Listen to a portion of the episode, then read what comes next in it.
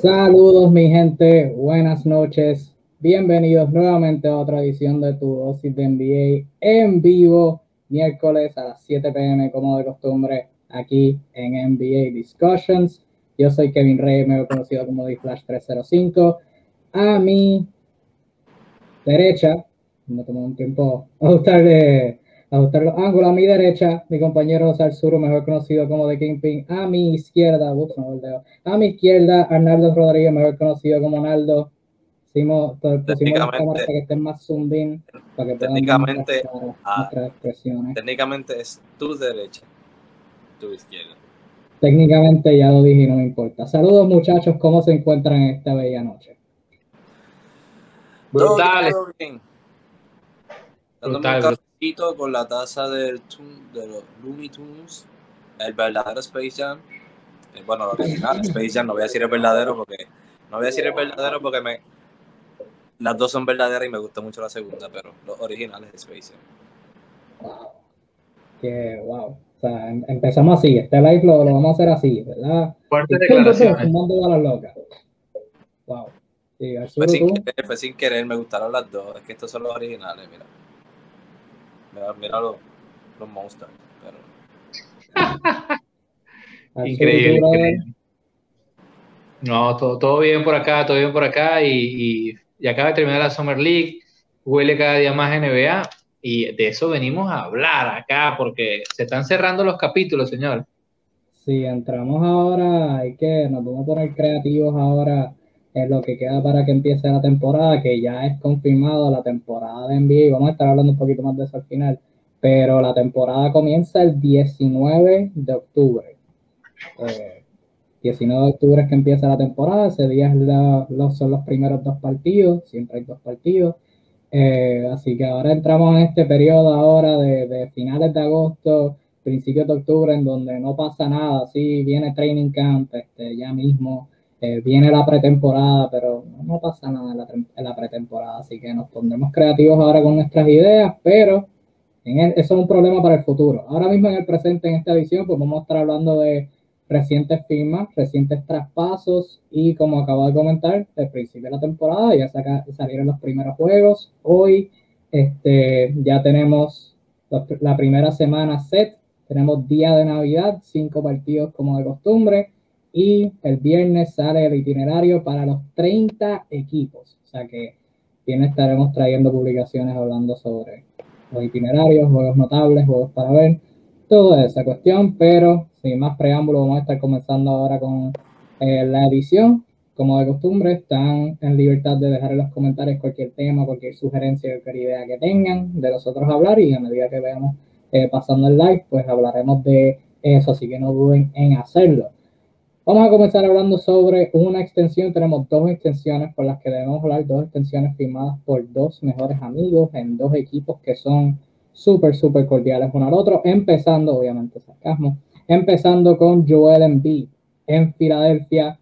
De Filadelfia iremos hablando por las razones incorrectas, por lo que está pasando con Ben Simmons, por lo que está pasando por lo que ha pasado con la gerencia, por la falta de movimientos ahora en la agencia libre, por la firma de Andre Drummond. Y ahora, pero ahora salió algo positivo. Aseguran el futuro de su mejor jugador, Joel Embiid. Embiid llegó a un acuerdo de extensión por el máximo, cuatro años, 195 millones para quedarse en Filadelfia. Obviamente, en cualquier momento puede decir, mira, ya no quiero estar aquí y simplemente irse, pero en cuestión de Joel Embiid asegurar su salario, su dinero, obviamente es bueno. En términos de Filadelfia, asegurar de una manera su estrella también es bueno. Y todo esto viene obviamente con la incertidumbre de Ben Simmons, qué equipo van a tener la próxima temporada, cómo pueden competir con eh, Milwaukee, con Brooklyn, con Miami y con todos los equipos que están en el tope de la conferencia del este. Pero, de nuevo, enfocándonos en el presente, Joel Embiid firma esa extensión y Filadelfia lo asegura. Al sur, ¿qué, ¿qué, tú piensas de la extensión eh, de Joel Embiid para quedarse en Filadelfia? Que aproximadamente, si mal no recuerdo,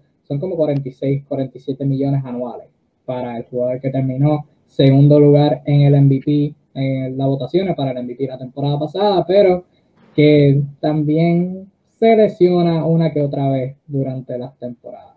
Eh, ¿Cómo tuviste esa extensión? Efectivamente, eh, Joel Embiid, sin lugar a dudas, un jugador top eh, en su puesto y de los jugadores más interesantes hoy en día en la liga. Eh, un tipo que tiene un justo valor, que es un valor de contrato máximo, como lo es este, de, de casi 200 millones de dólares, que probablemente pase los 200 millones, tomando en cuenta que se prevén algunas subidas de la nómina de la NBA para los próximos años, así que ese contrato va a cerrar un poquito más alto probablemente de lo que hoy se anuncia. Eh, Joel Embiid vale esa plata, vale esa plata perfectamente y los Sixers hoy, por hoy no tienen muchos movimientos que hacer salvo este, que es como bien dices, asegurar a su estrella, lavar un poco la cara a la franquicia, eh, darle un poco de confianza a sus inversores en medio de la medio caótica situación en la que se encuentran con su segunda estrella Ben Simmons. Eh, esto digamos que da un poquito de tiempo para el otro problema que tienen mayor eh, y asume que, bueno, que, que, el hombre grande se mantiene en la franquicia y continúa confiando en el proceso, frase que, que él mismo se encargó de popularizar, el, el trust the process. Eh, el proceso en Filadelfia sigue, o al menos ellos así lo asumen. Ya veremos si en los próximos días esto es un punto de inicio para restaurar ciertas relaciones rotas en, en, en la ciudad de Filadelfia pero merecidísimo. El camerunés, sin lugar a dudas, eh, a, sus 27 años, si mal no recuerdo, es un jugador tope en ambos lados de la cancha, es un tipo que defensivamente es élite, ofensivamente lo es. El tema de la salud, sí, eh, sabemos desde el inicio de su carrera lo accidentado que fue, pero creo yo que es algo que dentro de lo que cabe ha mejorado bastante, o al menos se puede contar con él con, tres tercios de la campaña con toda seguridad. Así que nada, enhorabuena para él y, y, sus familiares en Camerún. Y ciertamente cuando está saludable juega a un nivel elite. O sea que eso también como que es buena recompensa. Naldo, tú en cambio, ¿cómo, cómo viste la extensión? ¿Piensas igual? Sí, sí, definitivamente. O sea, es una extensión sumamente merecida de Joel Embiid. Era una extensión sumamente necesaria de parte de los Sixers de hacer. Este, yo creo que, o sea, simplemente era el movimiento adecuado para todos.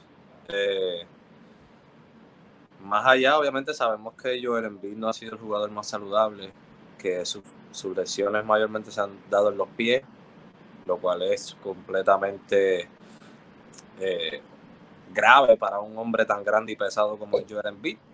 Pero mientras Joel Embiid se logra mantener jugando al menos 50 o 60 juegos y logra estar saludable en los playoffs, eh, definitivamente es un jugador de, de, de, muchísimo valor para ellos. O sea, es su mejor jugador y punto.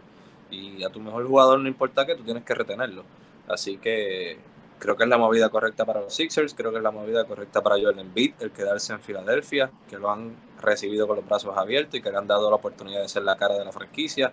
Eh, simplemente eh, es una extensión perfecta para ambas partes. Sí, para, para contexto, Joel Embiid antes de esta, extensión, de esta extensión había firmado el Rookie Max, 5 eh, años, 147 millones, ese contrato se le acaba el 2023, o sea, al final de esta temporada no, la próxima. Y el contrato ahora que firmó lo mantendrá en Filadelfia, por lo menos en términos de, ¿verdad? Asegurado. Eso no, no, le, no le resta que Embiid venga un día y, y diga que, que, quiere un cambio, porque claro. como está el clima del NBA eso puede pasar siempre, pero en términos de salario lo mantiene asegurado eh, bajo contrato, por decirlo de una manera, hasta el 2027, ya cuando Embiid tenga 33, 34 años aproximadamente. Eh, lo que esto me dice, sí, lo llevamos hablando ya con cuando hablamos de Filadelfia y de Ben Simmons y de toda la cuestión y de los paquetes que Filadelfia está buscando por, por Benjamin Simmons, es que los paquetes muestran que están buscando piezas jóvenes, picks, pick swaps, jugadores jóvenes con potencial, eh, etcétera. Pero ahora que tú firmaste a Joel Embiid a esta, a esta extensión, eso me da a mí la seguridad de que tú tienes que estar buscando competir, ya sea con Ben Simmons, ya sea traspasando a Ben Simmons. Eh, Eso es lo que me demuestra esto a mí, porque tienes que hacerlo ahora que lo firmaste y demostraste mostraste que, que, tienes confianza en construir un contendor alrededor de él, ese es otro factor. Firma a Joel Embiid a esta extensión tan masiva y lo firmaste extensión masiva para que él sea tu jugador principal en un contendor, esa es la meta. Ahora ya sea con vencimos sin vencimos, evidentemente tú no puedes simplemente seguir buscando ser un equipo de término medio y entonces si Joel Embiid quiere pedir un cambio luego, también se complica ya con, con el salario que tiene. Sí, pero más allá yo creo que, eh, Kevin, digo, haciendo una pausa, eh, saludos a Guillermo que está comentando, vamos ahora con, con tu tema, Guillermo. Eh, y saludos a Yamil, que está desde Michigan, puertorriqueño. Saludos, Yamil. Saluditos, Yamil. Gracias por sintonizar y a Guillermo y a todos los que están sintonizando. Este, volviendo al tema, yo creo que lo del movimiento de Filadelfia, querer buscar piezas jóvenes, picks y todo esto, es quizás preparándose porque salió el rumor de que ellos lo que querían realmente era ir detrás de Lillard. So, yo creo que el movimiento de coger jugadores jóvenes, picks, potencial y todo esto, es con la intención de buscar un jugador estrella más adelante que, que, vaya a, acorde con el equipo y puedan competir. Yo no creo que ellos se vayan a rendir a estas alturas y obviamente la extensión de, de Joel Embiid me deja saber que ellos no están para rendirse, que ellos van a competir. Yo creo que este movimiento de buscar esas piezas que mencionaste es con la intención de utilizarlas para un cambio más adelante a una, a una estrella como Lillard, Bradley Bill o lo que sea que esté disponible en el momento en el que vayan a hacer el cambio, ¿no? No, esa es buena, yo creo que, y se la paso al sur ahora, eh, yo creo que mi preocupación en eso sería que estarías perdiendo un año de competir, porque vamos a suponer, cambias a Ben Simmons por, suponiendo, Andrew Wiggins, James Wiseman y como cinco picks, asumiendo, suponiendo. Y ese, paquete, y ese, mismo paquete lo mueven más adelante en el deadline o en la próxima temporada por una estrella como Lillard. ¿Perdiste el año? Puede ser, posiblemente ya, ya ahí sería mi, preocupación, como que estás perdiendo ese año, obviamente con las lesiones que está sufriendo Joel Embiid, es peligroso proyectar, pero uno nunca sabe cuán severo se pueda poner a largo plazo. O sea que esa sería mi, preocupación, como que aprovechar el tiempo que tienes ahora con él jugando a este nivel que mencioné, tiene 27 años, está en su prime, o sea, está en la edad de estar en su prime. Sorry, vas a decir algo es, un riesgo, como ustedes dicen. Sin embargo, eh, hay que tener claro que Filadelfia no las tiene todas consigo. O sea, no está en una posición tan cómoda de negociar. Principalmente, bueno, como se han dado los hechos, eh, las piezas que tienen para mover eh, son relativamente limitadas. Bueno, piezas apetecibles, vamos a decirlo así. por ejemplo, Tobias Harris, que puede hacer un contrato a mover, tiene un, un, contrato bastante alto. Y no es que todos los equipos quieran a Tobias Harris. Así que tienen que pensar muy bien qué van a hacer. En todo caso, los Sixers son un candidatazo a moverse a mitad de temporada por re o por fa.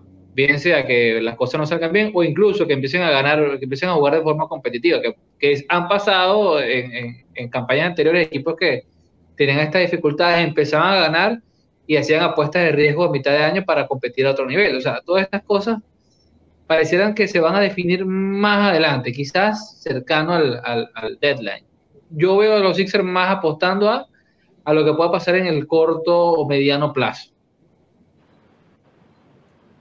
Y Filadelfia es un equipo que la temporada pasada terminaron primer lugar en la conferencia, pero está la incertidumbre de que Brooklyn no adquirió Harden este enero y no jugaron saludable todo el tiempo. Milwaukee estuvo inconsistente, Miami tuvo sus inconsistencias y ahora mejoraron un montón. Eh, Atlanta estuvo lesionado gran parte de la campaña y empezaron este lento con, con Lloyd Pierce.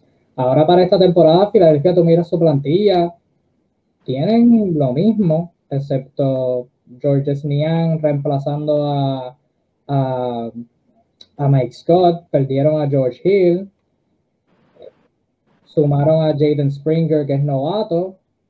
Fuera de eso, esto, esto es la misma plantilla. Estás contando en el, en el progreso de Tyrese Maxi, pero fuera de eso, esta es la misma. Es lo yo, Creo que, yo creo que obviamente la salida de, de, George Hill y eso, quizás le abre minutos a, a, Tyrese Maxi, que, fue el líder en anotaciones ahora en el Summer League. Este, probablemente por eso fue que hicieron. Pero más allá, o sea, yo dudo de que ellos no hicieron muchos movimientos, pero obviamente sabemos que quien es el GM de ellos es, Daryl Murray. yo no dudo del talento y la capacidad de Murray de montar un equipo en menos nada, pero yo creo que ellos están reservándose para hacer un movimiento más grande. Eh, ellos quieren un pez gordo. Quieren, si salen de Ben Simmons es para traer otra estrella como, como los que te mencioné, ¿verdad? Si es que llegasen a estar disponibles. Yo creo que esa es la intención de él. Y por eso es que todavía no se ha hecho mucho movimiento. Y obviamente él sabe que si no se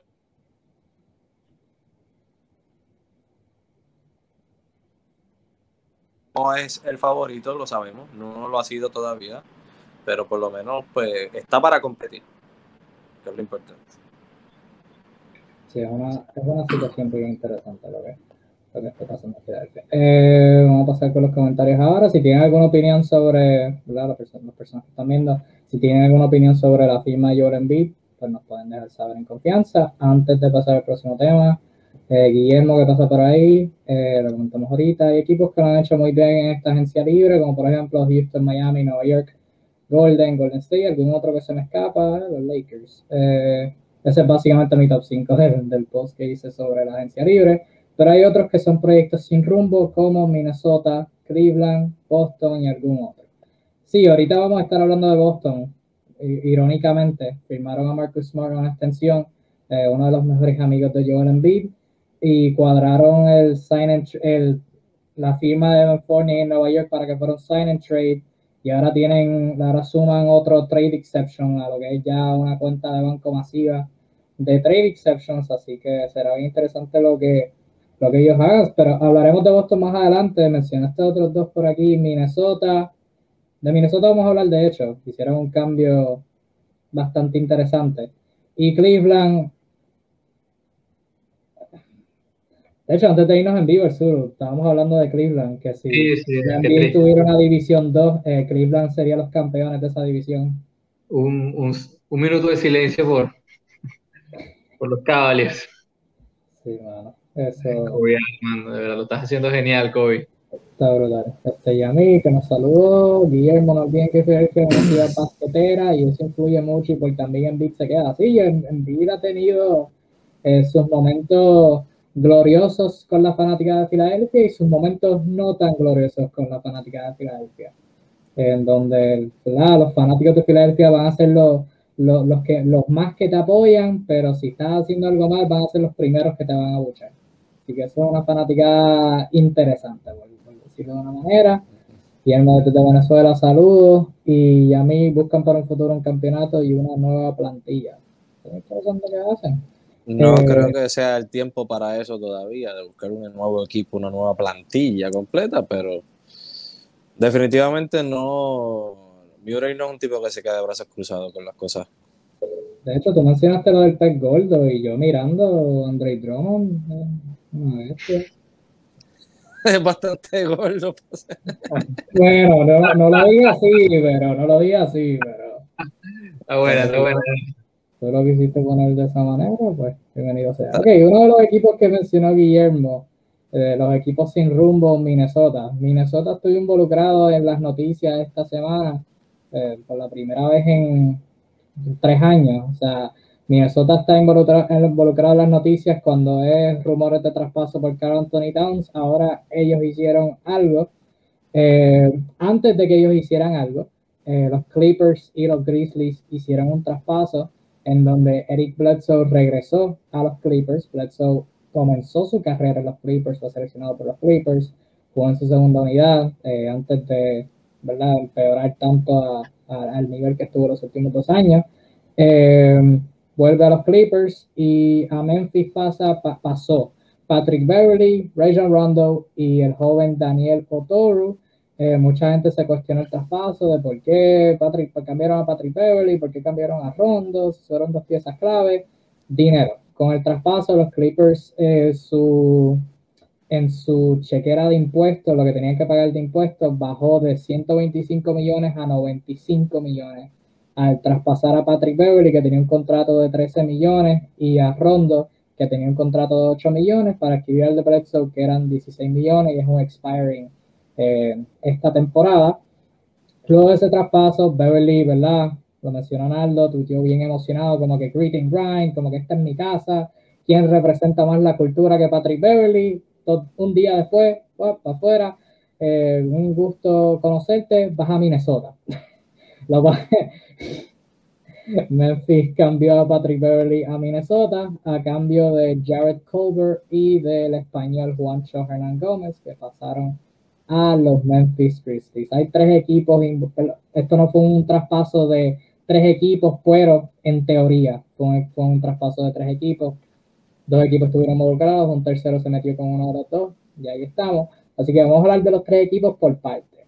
Eh, vamos a comenzar con los Clippers. Eh, los Clippers entran en una temporada interesante, tuvieron una agencia libre interesante, fuera de eh, retener a Kawhi Leonard, que no va a jugar gran parte de esta próxima temporada, no había mucho que hacer, no había mucho dinero con el cual pudieran bregar.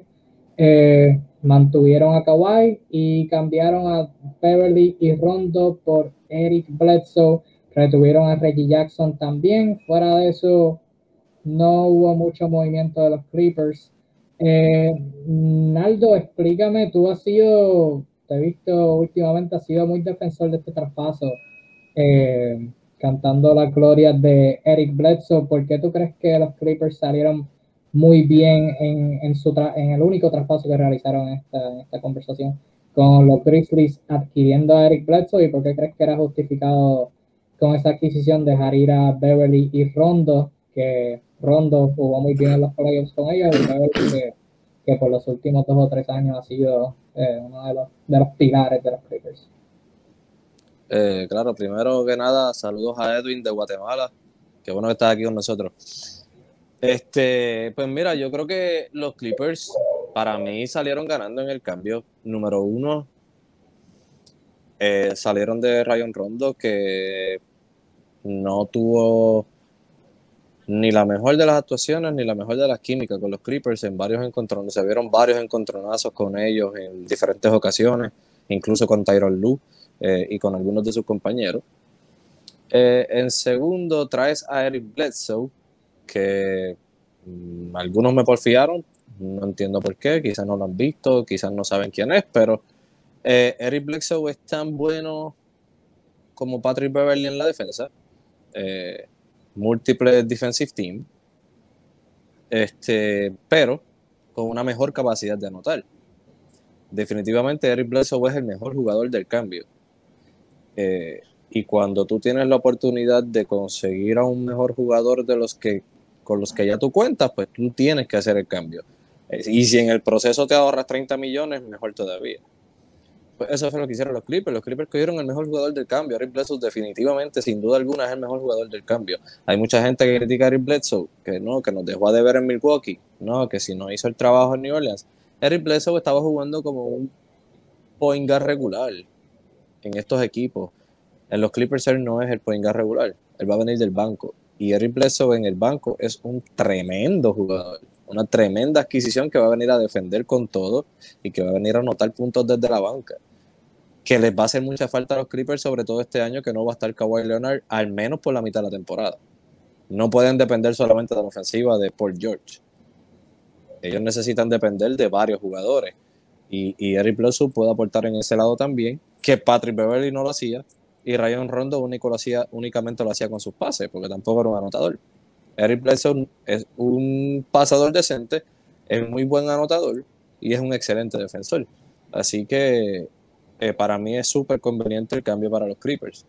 En el proceso, honestamente, yo no sé a quién están cuestionando a los Clippers y yo a quién cuestiono es a, Memphis. Salieron de su mejor jugador de la temporada pasada, Valanciunas. Y ahora salen de, bueno, salir de Rick está bien, porque Rick Bledsoe siempre dejó claro que no quiere jugar con ellos. Pero salir de Rick Bledsoe por Patrick Beverly, que lo saqué, que saliste de él, ya, eh, Rondo que está entrado en edad y no hace sentido en el proyecto que está haciendo ese equipo. Si acaso el otro es el, novatito, pero realmente no, no, le veo el sentido, honestamente. No le veo el sentido a lo que está haciendo Memphis en este momento. Eh, yo entiendo que, algo tendrán planeado. Digo, claro, trajeron ya a Hernán Gómez y a. y a. Ah, se olvidó el nombre del otro. Colbert, Colbert, Jared Colbert. Jared Colbert, que por lo menos Jared Colbert, pues, es un jugador que sí va más acorde a, lo a, la función del equipo, de jugar con, de tener jugadores jóvenes, desarrollar potencial, etcétera. Este, pero ya esa posición también la tienen saturada. O sea que en ese sentido, pues no estoy muy seguro de que haya sido la mejor de las opciones. De hecho, paréntesis, antes de dejar el sur hablar, eh, ya que mencionamos a Memphis, eh, antes de, de, yo hablar en serio de Memphis, simplemente voy a decir que ahora los Grizzlies tienen a Patrick Beverly, Dylan Brooks y Steven Adams en el mismo equipo. Así que suerte anotando en eso. Suerte anotando contra los Grizzlies. Al sur, ¿cómo, cómo tuviste las transacciones de, de, los Clippers y de los Grizzlies el salir de Bledsoe adquirir a Beverly y a Rondo y a No, no, es muy parecido a lo que dice, a lo que dice Arnaldo. Sin embargo, quizás en lo que difiero es que los Clippers creo que están claros que ellos este año no, tampoco va a ser el año, pues dado lo que lo de Kawhi, yo creo que reconocen la limitación de sus opciones eh, actuales y, escogen ahorrar dinero. O sea, lógicamente hay un cese de ambición allí eh, y toman lo mejor posible. Obviamente el tema con Beverly era sus, sus claras limitaciones ofensivas, sobre todo cuando le das muchos minutos de y con Bledsoe nivelas un poco más las cosas es cierto, te da un, bastante energía defensiva que te puede ser útil y eh, la teoría nos dice sus estadísticas acumuladas por los años, que es un tipo que físicamente va muy bien en el ataque al aro, es bastante rápido, tiene recursos en ofensiva. Eventualmente hubo un Eric Bledsoe que creaba su propio tiro. Este, sin embargo, la duda, que es posible, eh, es que por lo menos el Bledsoe de la última temporada eh, sí tuvo un claro descenso en algunas de, sus habilidades ofensivas, por momentos lucía menos atinado en el tiro, sobre todo en el, tema de ataque al aro, y es quizás lo único que me preocupa. Eh, yo sí tuve la oportunidad de ver bastantes partidos el, año pasado de, los Pelicans y, lucía un poco diferente. Habría que ver si, qué tanto le afectaba el sistema de, de Gandhi, pero sí lucía por momentos desconectado de, la, de, sus facultades habituales en ofensiva. Eh, Timorato en el ataque al aro, de hecho, su porcentaje bajó bastante en comparativa con su historial. Tomando en cuenta que ya pasó el lado de los 30, ese es el riesgo. Pues si es que Eric Bledsoe entró en una curva descendente, ya lo veremos esta temporada. Pero si no es así, eh, ganaría un gran activo que le permite eh, mantener un buen nivel, tener dos jugadores eh, en el puesto de point guard que puedan darle puntos. Hablo de Ray Jackson y, Eric Bledsoe, que pueden switcharse de la 1 a la 2, este, que tienen buena actitud en ese sentido. Y ya los Clippers el año pasado rehabilitaron a un Nico Batum que nadie daba medio por ellos, empezando por mí, y lo hicieron un jugador que ahora todo el mundo quiere, un 3D perfecto, así que ¿por qué no volver a tener una reedición de un Eric Bledsoe 2.0 eh, a tiempo completo? Es un, es un buen cambio. Del lado de Memphis, yo creo que todo el mundo está un poquito intrigado si es que Memphis está haciendo estupideces o que tiene todo perfectamente cuadrado para dar un golpe, conquistar el mundo. Así que creo que, sobre todo en mi caso, que, sigo mucho a Memphis, todavía tengo mis dudas brutales sobre qué rayos están haciendo. Eh, muy importante lo que dijo Arnaldo. Jared Colbert, que fue un jugador bien rankeado en su, en su draft, un jugador que a mí me gusta mucho, muy multiposicional, sobre todo en defensa, es un chamaco muy interesante. Su primer año en los Timberwolves fue muy bueno, lastimosamente. La llegada de, de Beasley y la llegada de, de Anthony Edwards sepultó toda posibilidad de tener minutos y eh, hizo que tuviese un segundo año terrible en, en el tema de oportunidades, pero un jugador interesante. El problema es que su perfil se parece mucho a cosas que ya están, y eso es muy cierto. Eh, Jared Colbert hoy por hoy es jugador muy parecido a de Anthony Melton, por ejemplo. Es un tipo que puede defender a los primeros tres del, del, del, campo rival, va bien a atacar el aro, tiene facultades atléticas, más tiene un tiro de tres cuestionable. Entonces, quizás allí no, no, no te queda muy claro a, a, o sea, qué están buscando, ¿no?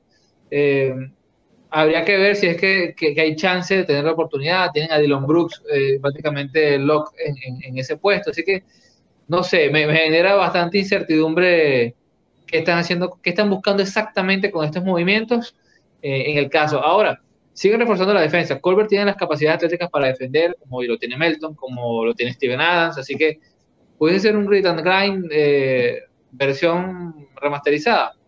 Why not? Este, hablando del. Ah, bueno, yendo a los comentarios, Edwin nos pregunta que cuánto se va a perder Kawhi, que sea en media temporada. Bueno, mínimo. Mínimo se va a perder media temporada. Pudiera perderse la completa según sea su recuperación, según dicen los expertos, pudiera perderse hasta la temporada completa, pero eso solo se sabrá con el tiempo. Yo diría mínimo tres cuartas partes de la temporada. O sea, se lesionó, se, se desgarró el ACL en, en junio. O sea, que no. Y con, con, el historial que tiene Kawhi con las rodillas, con las piernas, está, apretado. Pero... Y Guillermo, Guillermo nos dice que Memphis supongo que va de reconstrucción a, a reconstrucción de la reconstrucción.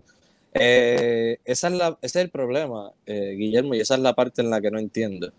Ellos salieron de un Jonas Valanciunas que es más joven, bueno, está relativamente a la misma edad, pero cobra menos que un Steven Adams. Entonces, si tú estás buscando una reconstrucción, tú estás buscando salir de contratos, no absorber contrato. Y en el caso de Steven Adams, Steven Adams tiene un contrato más grande de lo que tiene Jonas Valanciunas. Eh, y, y, y, es un equipo que ya sí, todo el mundo conoce por su cultura defensiva, pero tú no ganas simplemente defendiendo, tú tienes que meter la bola, tú tienes que hacer las dos cosas. Y entonces, por lo menos Jonas Valanciunas era el segundo mejor anotador del equipo en los mejores momentos. durante la gran mayoría del durante la gran mayoría de la temporada fue el mejor anotador. Pero en los momentos cruciales siempre va a ser el segundo mejor anotador porque el primero, pues sabemos que es Jamorant y acaban de perderlo. O sea, se fueron completamente defensivos y se olvidaron de que hay que meter la bola para poder ganar el juego. Steven Adams no es un jugador ofensivo, ni cerca. Una pregunta válida hoy por hoy sería: ¿quién sería la segunda espada de Memphis? Tomando en cuenta que, obviamente, todo el mundo va a asumir que Yamora va a ser el líder. Eh, sería, una excepción para Jaren Jackson Jr. estando sano en su, tercer año, un segundo año que no lo jugó prácticamente. Dylan Brooks, que no ha estado mal, pero no es precisamente un jugador que llame la atención. O sea, están limitaditos allí, ¿no? Cuando te, pones a ver los nombres. Definitivamente súper limitados ofensivos. Se supone que sea Jaron Jackson Jr., pero probablemente termine siendo Kyle Anderson o, o Juancho Gómez.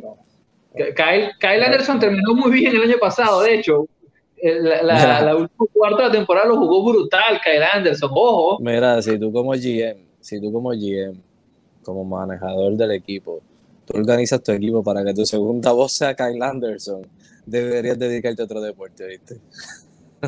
No, irónicamente, en, el último mes de la temporada, Kyle Anderson se transformó en tercera espada. Tuvo como un plus, estos dos años han sido raros para él, pero de repente, si ven los últimos, las estadísticas de los últimos 15 partidos, se transformó así en un tipo de 18, 19 puntos por partido.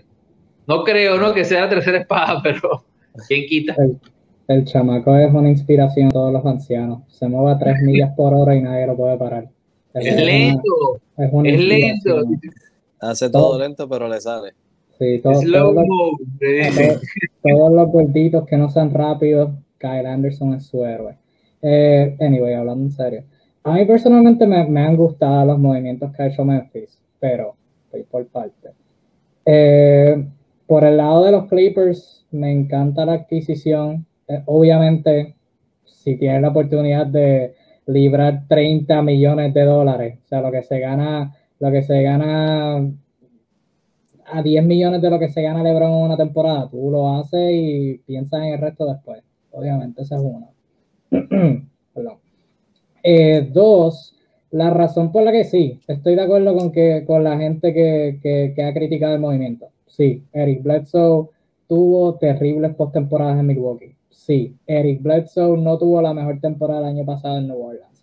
Pero hay, el contexto es la clave. Hay que considerar que en esas temporadas, en esas instancias donde Eric Bledsoe parecía un jugador de G League, era porque Eric Bledsoe no es el mejor tirador y Eric Bledsoe estaba jugando sin el balón. Y pues, si no está jugando sin el balón, y está jugando en un escenario postemporada o está jugando en New Orleans con Zion Williamson donde los defectos se van a notar a 100, pues obviamente va a lucir un poquito no tan bien. Ahora en los Clippers, sea desde la banca o en la segunda unidad, debo decir, sea en el cuadro regular, personalmente pienso que, que va a ser en el cuadro regular o que debe ser en el cuadro regular. Eric Bledsoe va a tener el balón en sus manos. Los Clippers para esta temporada, y hago hice hincapié ahorita en lo de Kawhi Leonard, porque es lo importante de todo esto. Los Clippers van a estar sin su primera opción en ofensiva esta próxima temporada. Hablamos de las segundas opciones de Memphis, pero ¿quién, quién es la segunda opción de los Clippers? Reggie Jackson. Terrence Mann. O sea, los Clippers no tienen armas ofensivas. Patrick Beverly, por más buen defensor que sea, Patrick Beverly no puede crear ofensiva. Rondo, por más buen jugador de postemporada que sea, si los juegos no son televisados, Rondo es una batata. O sea que los Clippers necesitan jugadores que puedan manejar el balón, crear ofensiva y quitarle presión a Paul George. Eric Bledsoe encae en eso. Cuando no tenga el balón, cuando Paul George tenga que crear, pues ahí tengo mis dudas. Ahí veremos a ver cómo, cómo se puede desarrollar. Pero una, una vez tenga el balón, que va a ser más frecuente, porque fuera de Paul George, Reggie Jackson, quizás Terrence Mann cuando tenga, cuando esté teniendo buen juego, Luke Kennard, quizás eh, no hay nadie ahí que pueda crear ofensiva consistentemente. Eric Bledsoe cae en ese rol. Eh, por Memphis, obviamente perdieron a su segundo mejor jugador la temporada pasada, su mejor jugador, eh, considerando que Jamorant estuvo lesionado. Perdieron a su enforcer, al, que, al que encajaba todavía en la pintura en ambos lados de la cancha.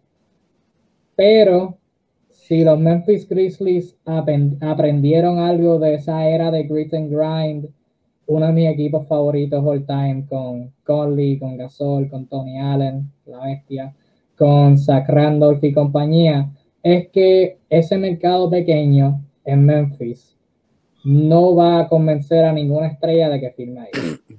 Todo, lo, todo éxito que tengan los Grizzlies tiene que ser con el talento que ellos crezcan, que ellos desarrollen ahí. Y si tú miras la plantilla, claramente Memphis está yendo por eso. Tienen al dirigente más joven en toda la liga, vamos a comenzar por ahí. Y si tú miras la plantilla en sí, los jugadores que la componen, ahora mismo tienen 21 jugadores bajo contrato, o sea que van a tener que cortar dos o tres. Pero, sí, exacto, seis para cuadrar en 15.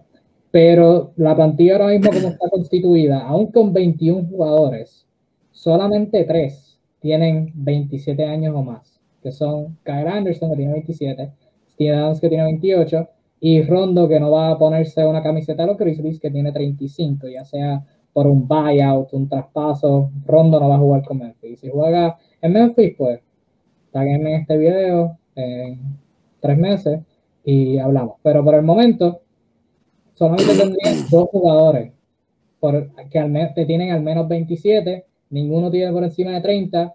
Jamoran tiene 22, Dylan Brooks tiene 25, Melton tiene 23, Jaron Jackson Jr. tiene 21, Tyus Jones, que es el veterano, entre comillas, tiene 25. Y, o sea, esto es un proyecto.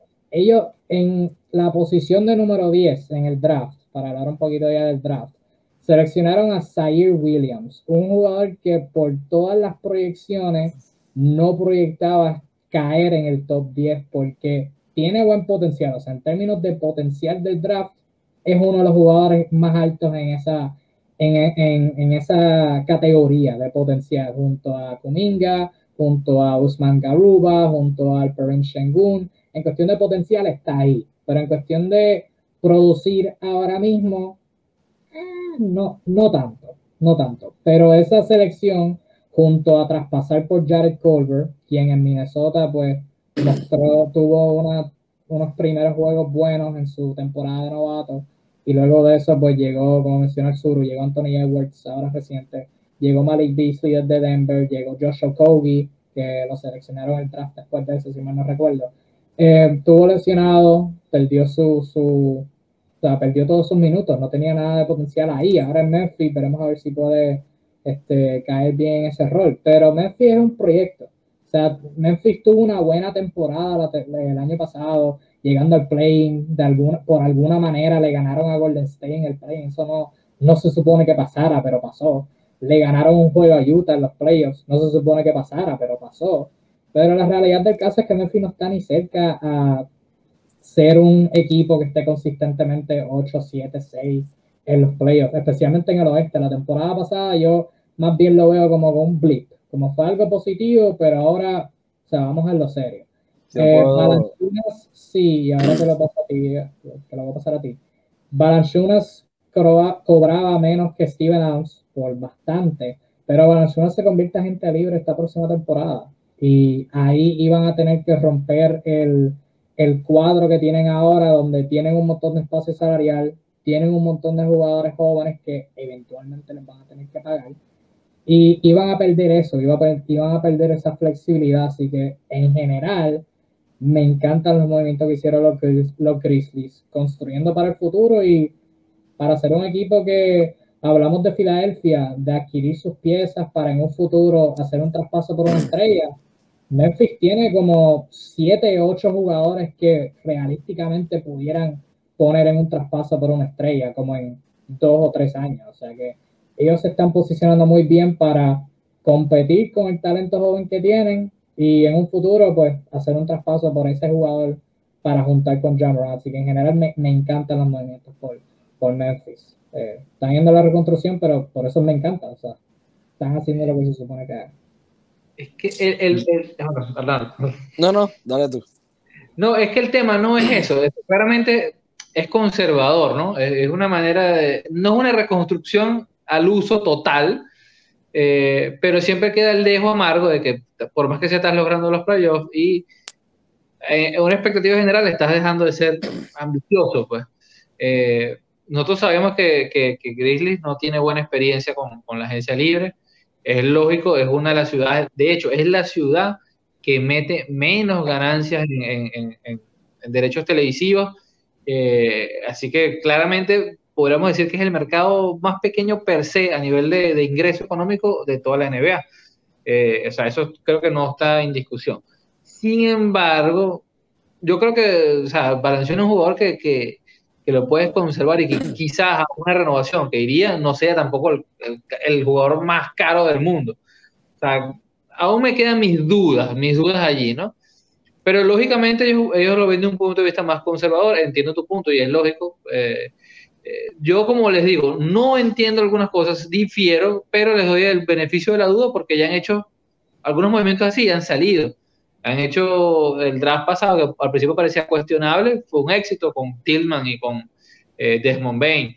Entonces entiendo que, que, ellos quieren este bunch de jóvenes y ver qué sale de ahí. O sea, hay jugadores que no hablamos mucho, pero por lo menos que tienen gran potencial. Hablo de tipos como Brandon Clark, por ejemplo, que, que, que luce bastante bien los minutos que tienen en cancha. Eh, obviamente, el mismo Dylan Brooks es, joven y, ha demostrado ser un, tirador fiable para jugar en la liga. Eh, no sé ahorita mismo hasta dónde puede llegar eh, los Grizzlies.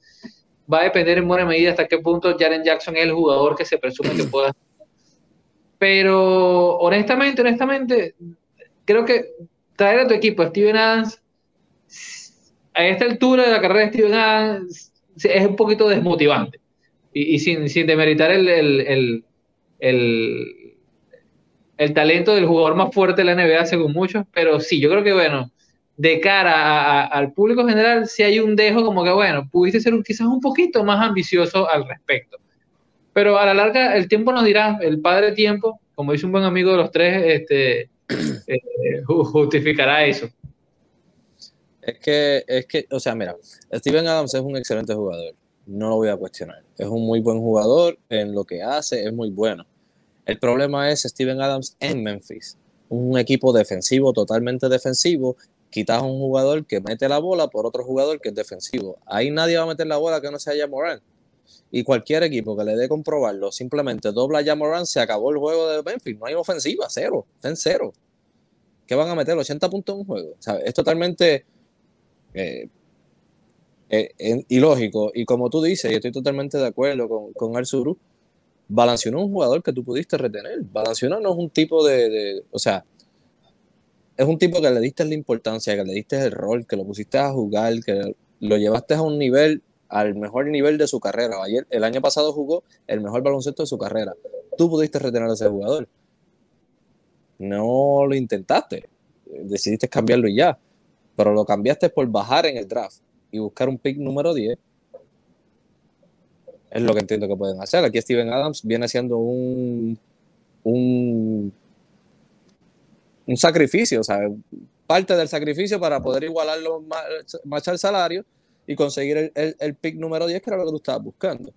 Pero volvemos a lo mismo, si tú te mantienes en ese ciclo de que voy a buscar pick, pick, pick, pick, vas a coger buenos jugadores, pero eventualmente jugadores como Jan Morán se te van a desmotivar y se te van a ir. Y vas a quedarte en ese ciclo.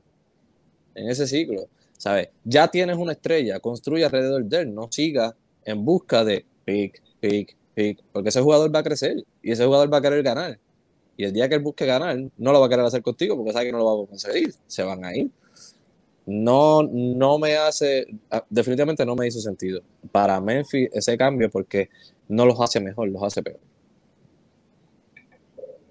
Bueno, no podemos asumir que Yamoran está descontento o está feliz. No, no, no es que esté descontento hoy. Hoy no, hoy puede ser que no le importe. Pero dale uno, dos años en la misma cuestión, tres años en la misma cuestión, eventualmente va a estar descontento. es un jugador súper, súper competitivo. Memphis está comenzando a establecer una cultura ahora y yo no, yo no estoy en contra de su pensar de que ellos empeoraron, pero por eso es que estoy, por eso es que estoy contento con lo que están diciendo, porque están buscando construir a ser buenos en el futuro. O sea, y lo que mencionó Suro es interesante, lo de ser ambicioso, pero también hay que encontrar ese balance entre ser ambicioso versus ser ambicioso pero que te salga mal.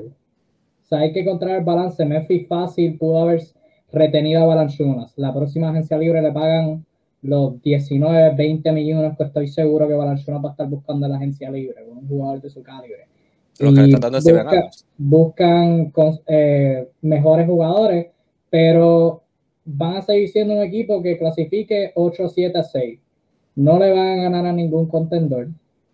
No van a alcanzar más lejos de la segunda ronda.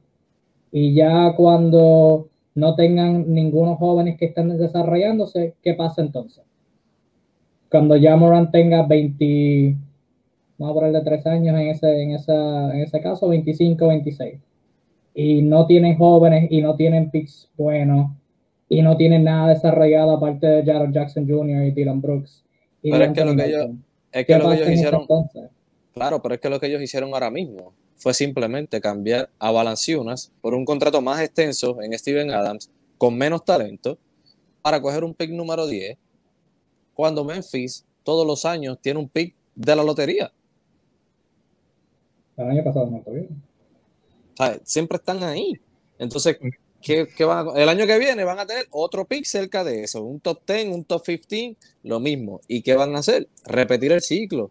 Entonces, no estás alcanzando nada. No o sea, estás empeorando, pero no es para subir en dos años. Estás empeorando para continuar el desarrollo y el desarrollo y el desarrollo. Y te mantienes en ese ciclo.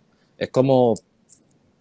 Hay muchos equipos que juegan a eso, a, la, o Minnesota, este, estos equipos que siempre están en el fondo juegan al desarrollo y lo juegan por tantos años que nunca llegan a desarrollar nada, no alcanzan a lo que quieren alcanzar. Me encanta que eh, tengamos opiniones diversas y sea sobre Memphis, o sea, mientras van discutiendo de los Lakers todo el año, estamos peleando aquí por Memphis, el último equipo en ingreso económico. Esto es genial, me encanta esto. Fíjense, por aquí, por aquí Guillermo el paisano Guillermo dice, Memphis se metió en playoff por las lesiones que hubo en los otros equipos. Eh, puede que sí, Ellos pero su lesión. Pero, pero, sí, bastantes, de hecho. Tuvieron a un Justin Winslow que eh, fue la peor inversión del mundo. Eh, el, el, llamado a ser la gran figura acompañando de los jóvenes, Jaren Jackson Jr. prácticamente no jugó en todo el año. Este, más bien tuvieron la exclusión de jóvenes que no estaban en los papeles. Eh, el puesto de base eh, suplente se lo rotaron entre Tyus Jones, de Bay. Eso fue un, eh, hubo minutos que jugadores como John Conchar, que jugó hasta titular, eh, Grayson Allen, o sea. hasta Tim Frazier en un punto. Sí, o sea, por ahí pasó un sentido. Y jugando bien. El que vio los partidos de Memphis, puede ver partidos donde Memphis perdió por 10 puntos y jugaban bonito, es, lo, chévere de la cultura que dice Kevin que está construyendo eh, Memphis. Es un equipo que te puede perder el partido por 10 puntos y no lo hace exactamente jugando feo. Un juego estético, organizado. y cuando ganan, ganan jugando bien. Eh, eh, de hecho, es el recuerdo de un partido brutal, uno de los mejores partidos que el año pasado, que fue contra Dallas, que perdieron en la bocina prácticamente con, con Luca en modo Dios, y fue un partidazo de, de playoff prácticamente, no sé si tú lo viste, este, Kev. O sea, eh, Memphis es un equipo que hoy por hoy, a su manera, a su cultura, ha logrado hacer un buen baloncesto. No, no es exactamente porque los otros se han lesionado. Creo que hay que darle el beneficio que se lo ganaron a pulso. Nadie les regaló nada y lo hicieron más bien con ciertas desventajas. Si lo comparamos con eh, el resto de los equipos de su conferencia, por no decir de la liga. Sí, no, y entonces, y ya con esto cerramos porque, coño, jamás, jamás cuestionen que somos una página de variedad. Hemos pasado 25 minutos hablando de Memphis. ¿Quién en su, quién, quién en su mente correcta pasa 20 minutos hablando de Memphis? Ni en Memphis. Sigan en NBA Discussion. Muchas gracias. Anyway. Eh, eso es una cosa, o sea, estamos mirando la plantilla de Memphis hoy y estamos asumiendo que van a ser basura con los jugadores que tienen y lo último que mostraron, pero no estamos contando el progreso que puedan mostrar, como dije.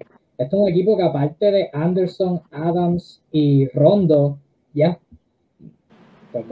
ya están en su pico. O sea, Kyle Anderson jugó muy bien la temporada pasada, pero Kyle Anderson no va a mejorar más de lo que ya es. Si Adams no va a mejorar más de lo que, de lo que ya es. Y Rondo, al contrario, va a empeorar. Pero fuera de, fuera de esos tres, todo el mundo puede progresar. Jamorant ni se diga. Dylan Brooks ni se diga. De Anthony Melton ni se diga. Jared Colbert mostró buenas señales y si tiene minutos en Memphis, es un proyecto. Sam Williams como novato, hay que ver más cuando siga avanzando. Y los demás jugadores, Xavier Tillman, Desmond Bain, ambos, eh, Bain jugó brutal en el Summer League. O sea, no estamos contando por el progreso que pueda mostrar y la mejoría. Y quizás este año, pues sí, sea un proceso y, y no, no eh, ¿verdad? Sea una batalla conseguir a alguien consistente, pero fuera de Jamorant, pero ese es el punto del progreso, o sea, que en un punto darle esa oportunidad a esos jugadores que en otras circunstancias no tendrían esa oportunidad y ver en qué puede salir, o sea, ese es el punto de, de la reconstrucción, ¿no? Y, wow, comparando a Memphis con Minnesota, o sea, Minnesota, Minnesota lleva desde que Kevin Garnett se fue a reconstrucción porque no sirven, no porque están en reconstrucción, están, llevan en el sótano porque no sirven. Memphis también me gusta, no, son, ¿verdad? Mi equipo favorito de la conferencia del oeste y yo confío en que ellos tengan un plan en función y no sean como Minnesota, que soquea porque soquea. Hablando de Minnesota, llevamos todo el tiempo hablando de los Clippers y, y los Grizzlies. Eh, Minnesota adquirió a Patrick Beverly en este, este traspaso así bien, bien rapidito porque Minnesota es irrelevante. Eh, la adquisición de Patrick Beverly y el futuro de los Timberwolves ahora. Rapidito, no, no hay que gastar mucho tiempo aquí whatever, cualquier cosa. O sea, eh, Minnesota, mm, Minnesota lo que tiene que hacer es darle libertad a, Kat, sacarlo, darle, el chance de ser alguien. Sí, sí, que, que, lo, pasen a, que, lo pasen a Miami, tú dices, ¿verdad? Mira, este Minnesota tiene buenas piezas. El año pasado tampoco lograron mantenerse saludables. Eh, los dos mejores amigos apenas vieron como cinco juegos juntos en cancha. Este, una cosa así. Eh, Patrick Beverly pudiera ser el tipo de jugador que le hace falta por lo menos a estos jóvenes. Eh, un jugador que le encanta hablar en la cancha, que les encanta este, crear situaciones, alocar a la gente, eh, pompear a su equipo. es una motivación para ellos, para los jóvenes, un jugador como él. Yo creo que es un buen movimiento para ellos tener a un Patrick Beverly desde la banca sustituyendo a, a un jugador ofensivo como, como, como D'Angelo Rose. Este, y como bien dijimos ahorita, hablando de Colbert, eh, él era un jugador que estaba en una posición que no le estaban dando minutos. Así que, pues, un jugador como él que tiene el potencial, eh, haberlo cambiado por un jugador como, como Patrick Beverly, no me parece mala idea. Quizás debieron haber sacado quizás un pick, aunque sea de segunda ronda en el cambio pero, pero me parece un buen movimiento, por lo menos para cuestión de, aunque sea en el locker room. Eh, Patrick Beverly puede ser un jugador que, que motive mucho a esos, jóvenes a, jugar un baloncesto con, con ánimo. Sí, necesitan defensa y en Minnesota nadie defiende. Lo único que defendía era Cat, cuando está en la pintura defiende bien. Vanderbilt defendió muy bien, lo han firmado. Kogi. O Kogi. Ah, Kogi. Cierto, cierto, cierto. No, no, tienen sus buenos jugadores, tienen su buena ofensiva en el cuadro y su buena defensa en el banco, así que eh, tienen buenas piezas, ya sea para cambio, ya sea para saludables, tener alguna temporada algo llamativa, por lo menos que sean dignos de ver uno que otro juego. Eh, no, no, sabes, está en ese nivel, está en ese nivel de equipos en la oeste que se que llaman la atención verla jugar, verlos jugar de vez en cuando. Como, pero que sabemos que no van a llegar a nada, como Memphis, como los Pelicans, están ahí jugadores jóvenes que llaman la atención, que sabemos que no van a llegar a nada, pero pues de vez en cuando vale la pena verlo. Sí, sí. Eh, tienen, una, tienen, una, buena plantilla y terminan 12. El, el problema que pasa con Sacramento, Memphis, eh, Pelicans y Minnesota están los cuatro en el mismo barco. Claro, eh, el problema es que la gente saca el talento por los puntos por partido. O sea, por lo general, a priori, la gente calcula por puntos por partido. Y cuando tú ves una plantilla como la de Minnesota, asumes que, que tiene que ser un equipo de playoff. O sea, tienen tres anotadores de 20 puntos por partido. Ya, tienen que, no, están muy equivocados. El, problema es que es una plantilla muy poco diversa. Tienen muchos jugadores que hacen lo mismo, o sea, anotan, ya, ya. Y prácticamente poco más. Salvo el caso de, de Anthony Towns, que es un tipo que realmente te puede hacer muchas cosas, que es un tipo que está para hacer top de liga, o sea, tiene ese potencial. Tienes un Malik Beasley que es un excelente anotador, pero le cuesta pasar la pelota a los compañeros. D'Angelo Russell que ha mejorado mucho, pero en estos cambios de para allá para acá y su lesión, sus lesiones recurrentes, no te da del todo estabilidad. Eh, jugadores como Jalen Nowell, que lo hizo muy bien, un joven muy bueno, también tiene un perfil muy de tipo atlético anotador. Eh, cuando, buscas el suplente de de Anthony Towns, que, que fue Nash Reed el año pasado, es un tipo que no defiende mucho, va al bloqueo, pero no toma rebotes y lo que hace es atacar canasta y lanzar el triple. O sea, todo te aporta muy poco más allá de, de, tratar de anotar la pelotita. Entonces, es un equipo que pasa muy mal la pelota. Yo no sé si son los líderes, pero creo que fueron de los tres primeros en pérdida. Su dinámica del baloncesto es torpe y es acelerada. ¿Beverly puede dar algo de pausa? Sí, pero bueno, muy poco más allá de eso, porque tampoco que Beverly sea eh, un gran organizador ni nada por el estilo, sencillamente es un tipo con mucho carácter. Eso podría venirles bien. Eh, pero eh, faltan muchas piezas allí y, sobre todo tener un buen técnico y una cultura de, organización que esperemos, ¿no? Hay la posibilidad que ahora que hay un cambio de dueños, tal vez pueda haber cambios allí, ¿no? O tal vez no. A eso iba.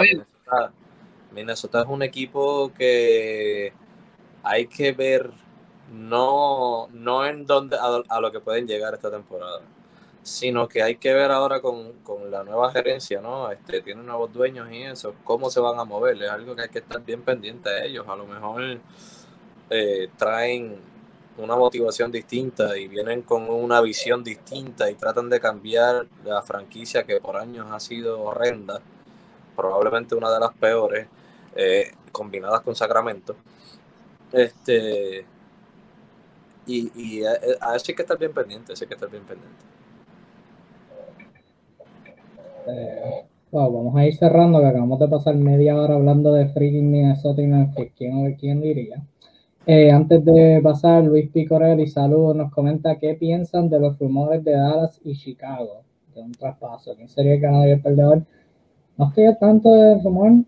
Eh, yo entiendo que el rumor debe ser al que se refiere, supongo que es al de al de Laurie McCann, ah, que estaría siendo que estaría siendo firmado y traspasado de Chicago a Dallas por según los rumores dicen que Chicago está interesado en Maxi Cliva. Ah, ah, este, por, por decirlo rápido, me, me, encanta el traspaso por Chicago, no me encanta por Dallas. Como que tienen un, un centro alto, blanco, europeo de siete pies que se lesiona y quieren adquirir a otro. A mí me gusta más para a mí me gusta más para Dallas que para Chicago. Para mí más. Pero es que en Dallas es sencillo. En Dallas ve. Mark Cuban está trabajando así. Ya va. El tipo no es americano. No, no es americano. Ok, lo quiero. Lo necesito. Maxi, Maxi Cliva tampoco es americano. Por eso, o sea, precisamente por eso Ah, tiene pero sentido. Larry- Larry marketing, tampoco es americano. por otro, ¿ves? Larry Pero- tampoco es americano. Por eso, Cuban o sea. está tratando, Mark Cuban está tratando de implementar una cosa parecida a San Antonio, pero con mejor marketing.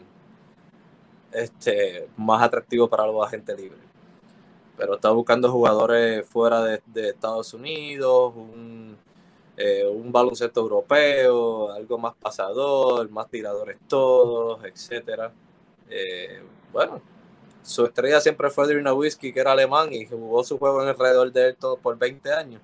Ahora lo va a hacer alrededor de Lucas y compañía. Así que, pero a mí me gusta el, el, el, el Lauri Markkanen en, en, en, Dallas. O sea, para mí Kristaps Porzingis juega muchísimo mejor cuando es centro. Lauri Markkanen es un power forward. Eh, Kristaps Porzingis defiende sumamente bien cuando está saludable. Lauri Markkanen es un excelente stretch four, capaz de anotar 17, 18 puntos, 8 rebotes.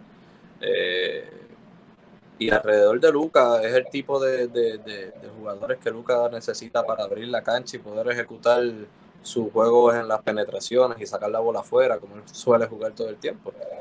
Maxi Prigriva para mí es un un robo de minutos en un equipo, de verdad. Juega 30 minutos y hace 5 puntos y 3 rebotes. Como... Pero. Eh, así defender, como, ay, ¿cómo defiende? Uy, el qué mejor- defensor. Es el mejor defensor que tuvieron la temporada pasada. Eh, Eso no es, en Dallas eso no es que como que, ay, No, por eso te digo, entonces Ay. lo pierden, entonces lo pierden por Lauri Markkanen. ah, que se vaya todo al garete, ellos quieren ofensiva, ya.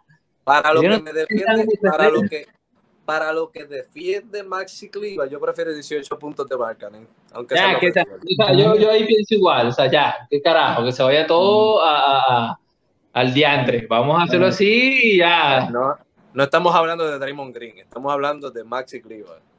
Sí, Markkanen mete 18, ahí tengo mis dudas, pero nada, vamos a ir cerrando, que acabamos de pasar 35 minutos hablando de Memphis, Minnesota y Lauri Markkanen. Eh, perdimos a toda la gente que nos estaba viendo, los aburrimos. Eh, pero nada, para ir cerrando, vamos a ir a los temas quizás más mainstream. Eh, los Boston Celtics retuvieron a su alma del equipo, hablar- Marcus Smart. debimos hablar de este tema antes que el de Memphis. Sí, sí, definitivamente. Sí, Mal. No tenemos remedio. pero pasas qué cosas. Eh, los Boston Celtics retuvieron el alma de su equipo, Marcus Smart, en una extensión de cuatro años, 77 millones. Estamos hablando de aproximadamente 19 millones anuales. Eh, aproximadamente un poquito más, un poquito menos, dependiendo cómo varía. Sin opción de jugador, sin opción de equipo ni nada. Simplemente una straight up normal. Eh, este contrato comienza luego de esta temporada. Eh, ahora Smart se va a estar ganando 14 millones esta temporada como parte de su, de su previo contrato con Boston. Menciono lo de los 19 millones porque el valor aquí es como que medio dudoso. Marcus Smart, por lo que defiende, defiende bien brutal, aunque con las lesiones que ha sufrido recientemente, como que se ha puesto un poquito más lento en, el perímetro, pero de que la fuerza, la, la fuerza nunca se va a ir pero en el perímetro ha perdido un poquito de su velocidad y sin mencionar el hecho que es inconsistente en ofensiva. En un juego te mete 10 triples y en el otro se va, el, tira a los 10, pero mete como 1 o 0. Eh, 19 millones, o sea, 77 millones en total para Marcus Smart. Eh, buen valor para Marcus Smart al sur. ¿Qué tú crees de esta, extensión de, Boston? No estoy cuestionando la lógica. Yo no cuestiono la lógica porque Tú miras a ver, Marcus Smart ha sido el alma de este equipo, Brad Stevens está apoderado, fue su dirigente, como que le, va, le, va, le va a pagar bien a, uno de sus jugadores favoritos, pero, o sea, que no cuestiona la lógica, pero ahora en la teoría, 19 millones aproximadamente para Marcus Smart anuales. ¿Buen valor tú crees? Bueno, buen valor para él, sí, y para su familia. Buenísimo. Eh, honestamente, tengo que ser honesto. O sea, Marcos Mar no, no, para mí no vale eso. No vale, vale, es jugador de menor valor, para mí. Una opinión muy personal. Pero entiendo el movimiento porque es un tipo que lo quiere el equipo. O sea, él realmente está muy compenetrado con, con el espíritu de Boston. Eh, es uno de los jugadores de la casa, quieren conservarlo. Eh, y bueno, es este tipo de contratos de, de, romper el núcleo, de mantener un tipo que, que, es la amalgama de las piezas en el vestuario. Eh, es un líder, Marco Smart es un líder, y eso creo que nadie lo va a discutir en, en, Massachusetts. Y Boston está logrando ahorita implementar cierto nivel de cultura en, en, la, etapa, la etapa ganadora de Brad Stevens, ahora como GM. Se puedo entender las motivaciones que llevan a pagarle esta cantidad honestamente es un tipo que yo creo que ningún otro equipo de la liga lo firmaría pagándole casi 20 o 20 millones por año, o sea, aún con los salarios que se están pagando hoy. Eh, Marcos Smart, como armador eh, o, titular indiscutible de, Boston, es un tipo que te da mucho en defensa, pero por momentos te quita demasiado en ataque, porque es díscolo, toma decisiones como que si él fuese Jordan este, no es los tiros que no es, los tiros que falla, que como tú mencionaste, es los tiros cómo los lanza. O sea, sin balance, sin ubicación, sin contexto, sin tempo. O sea, hace ese tipo de cosas a veces que de verdad rompen la dinámica ofensiva. Eso es lo que me disgusta a veces de, de los momentos smart, que muy poco smart que tiene. Este, entonces, eh, entiendo que es un, es, un, es un, tema espiritual, o sea, ellos están consolidando su franquicia desde, desde todo punto de vista. Eh, y, nada, pues ahorita Boston que ha hecho unos cuantos movimientos por ahí temprano nos dijeron que está entre los equipos que peor se habían movido. Difiero bastante porque creo que al final emparejaron bastante bien. Yo estaba molesto al principio de la agencia libre y luego hicieron unos movimientos que me parecen muy buenos. Así que ellos están tratando de consolidar este equipo así como es y, no, no ven a Marcos Smart fuera de, de, Boston. Además que con ese contrato va a ser, va a ser más difícil moverlo, así que este es para que se quede. Sí, yo, igual que tú pienso que merece menos, pero no también, yo veo como 14, 15 millones, que son 4 o 3 menos, no son tantos, pero eh, así lo veo yo. Naldo, ¿tú, ¿tú piensas igual? Eh, fíjate, ¿no? Marcus Smart, sí, estoy totalmente de acuerdo en lo que ustedes dicen en su, en su lado ofensivo. Toma unos tiros a veces que son horrendos. Pero eso es cultura de Boston. Todos tiran tiros horrendos ahí. O sea, Jason Tatum lo hace. Lo que pasa es que obviamente lo tira con mejor porcentaje. Jalen Brown, Jalen Brown se, o sea, Jalen Brown, tú dices que Marcus Smart se cree Jordan, eh, Jalen Brown se cree Kobe Bryant a veces. y tira unos tiros que tú te quedas como que yo creo que es algo que tienen que mejorar como equipo, no solamente Marcus Smart.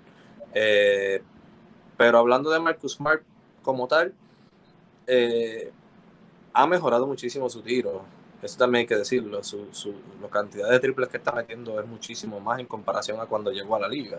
Este, y su, y su lo que él representa, o sea, en su lado defensivo, en lo que es el ser, eh, lo que él es en la banca, lo que representa no, es un líder, como ya dijeron. Yo creo que los vale. Yo creo que Marcus Smart tiene muchísimo, muchísimo valor en el mercado. Incluso este, este contrato no me garantiza o no me dice que Boston eh, piensa retenerlo por mucho tiempo, sino que acaban de aumentar el valor en el mercado porque hay muchísimos equipos interesados en Marcus Smart si se llegase a dar un cambio de, con Boston. Todos piden a Marcus Smart un cambio con Boston y acaban de asegurarlo por los próximos cinco años, porque tiene uno y ya del contrato viejo y cuatro que le siguen. Son cinco años que lo aseguraron, así que solo aumenta el valor en el cambio en caso de requerir uno.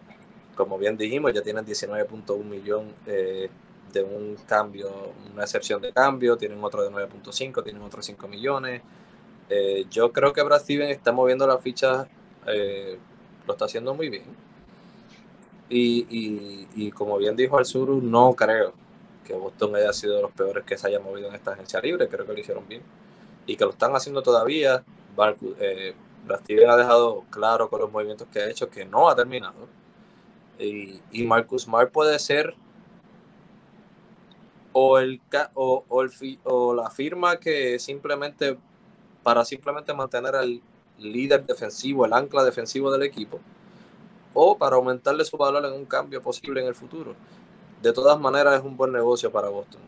Y obviamente para Marcus Smart personalmente ganarse casi 20 millones anuales también es, un, es un negocio perfecto. Este, sí, les diría que en tiempos anteriores, sí, Marcus Smart, o sea, Marcus Smart, su real, su valor real para mí, estoy totalmente de acuerdo con ustedes, está entre los 14 y 15 millones, pero el NBA de hoy tengo que decir que no. O sea, Joe Harris, por meter triples, cobra más. Eh, David Bertans, por meter triples, cobra más. Eh, sea, hay muchísimos jugadores que están cobrando una fortuna. Yo creo que Marcus Smart mete los triples y te defiende y te es un líder. Yo creo que está en un buen range, dadas las circunstancias de cómo está el NBA hoy en día. Por lo general, claro, no nos vamos a molestar con los jugadores, que los jugadores se ganen. O sea, sí, aunque si, si no, no sé, si Johnson un jugador patata, si Amir Johnson, el primer jugador que me mete, si Amir Johnson, Memphis lo firma un contrato por 50 millones anuales, bien por Amir Johnson, que, se gane los, bien por Amir Johnson. Aquí criticamos a, las franquicias para establecer eso ya desde, desde, el principio. Pero para añadirle contexto a lo que Naldo dijo, Boston se está poniendo en excelente posición para hacer movimientos en el futuro. Tienen tres trade exceptions, los que menciono ahora. Eh, uno de 5 millones, que fue el de Daniel Tice, se expira en el trade deadline de esta temporada, 2022. El de Trishan Thompson, que es el de 9.7 millones, que se expira en julio del año que viene y el que acaban de adquirir con, al convertir la firma de Evan Fournier en un sign and trade, donde también recibieron dos picks de segunda ronda, que son buenas siempre poner en un paquete y quién sabe. Y ese trade exception es de 17.1 millones. Eh, trade exception para, ¿verdad? para el que tenga dudas así de principiante, eh, pueden usarlas en un traspaso por un jugador, eh, pueden dividirlo, o sea que por el 17.1 pueden usar 10 millones en uno, los, los que resten de 7 en el otro, en otro traspaso. Eh, así. O sea que tienen ahí haciendo una suma un poquito aquí extrema, 14, tienen 31 millones en trade exceptions. Con esos tres distintos, sin mencionar los picks que siempre tienen, que ahora que está Brad Stevens, veremos a ver si, si los mueve. Eh, y con una nueva, con un nuevo coaching staff completamente nuevo, entero. Así que el futuro de Boston es súper interesante, es bastante interesante. Eh, vamos a ir concluyendo ahora rapidito. La NBA sacó su itinerario eh, para la primera semana y día de Navidad, como mencioné al principio, los itinerarios de los 30 equipos. Oh, espérate, antes de mencionar todo esto, eh, tenemos unos comentarios acá. sorry. Eh, Luis acordó con el sur que Marcus Smart sí se vuelve loco tirándolas todas y un tema de Orlando. Orlando, saluditos de, desde que nos saludos de Venezuela. Saludos a ti Orlando, gracias por los comentarios. Eh, nos pregunta, ¿creen que Sacramento deban de poner a jugar a los muchachos de la Summer League, la NBA? A ver si así cortan la racha de no poder entrar. Con eso no van a cortar la racha. Van a yo, iba a decir, van a terminar igual. Con el equipo regular y con Summer League en la NBA van a terminar igual, pero si los ayuda a desarrollarse, sí, que los El primer movimiento de Sacramento y el más importante es salir de Luke Walton. Lo sabía, sabía que le iba a decir. ya salieron de, ya salieron de Divac.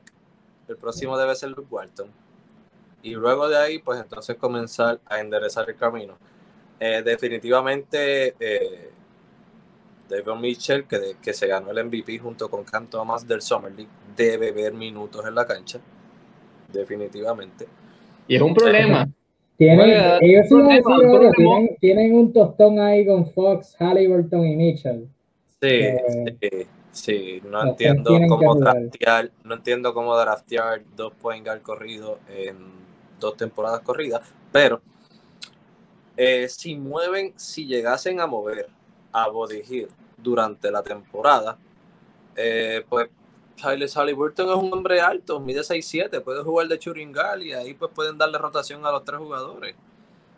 Si ponen a Halliburton de como regular, como Churingal regular, es como único le veo algún sentido, que obviamente es una posibilidad. Se ha hablado del movimiento de, de, de Body Hill por, por mucho tiempo. Ya a lo mejor esa es la meta, mover a Body Hill y con el tiempo, ¿verdad? Usar a Halliburton como Churingal y entonces usar a, a Mitchell como el sustituto.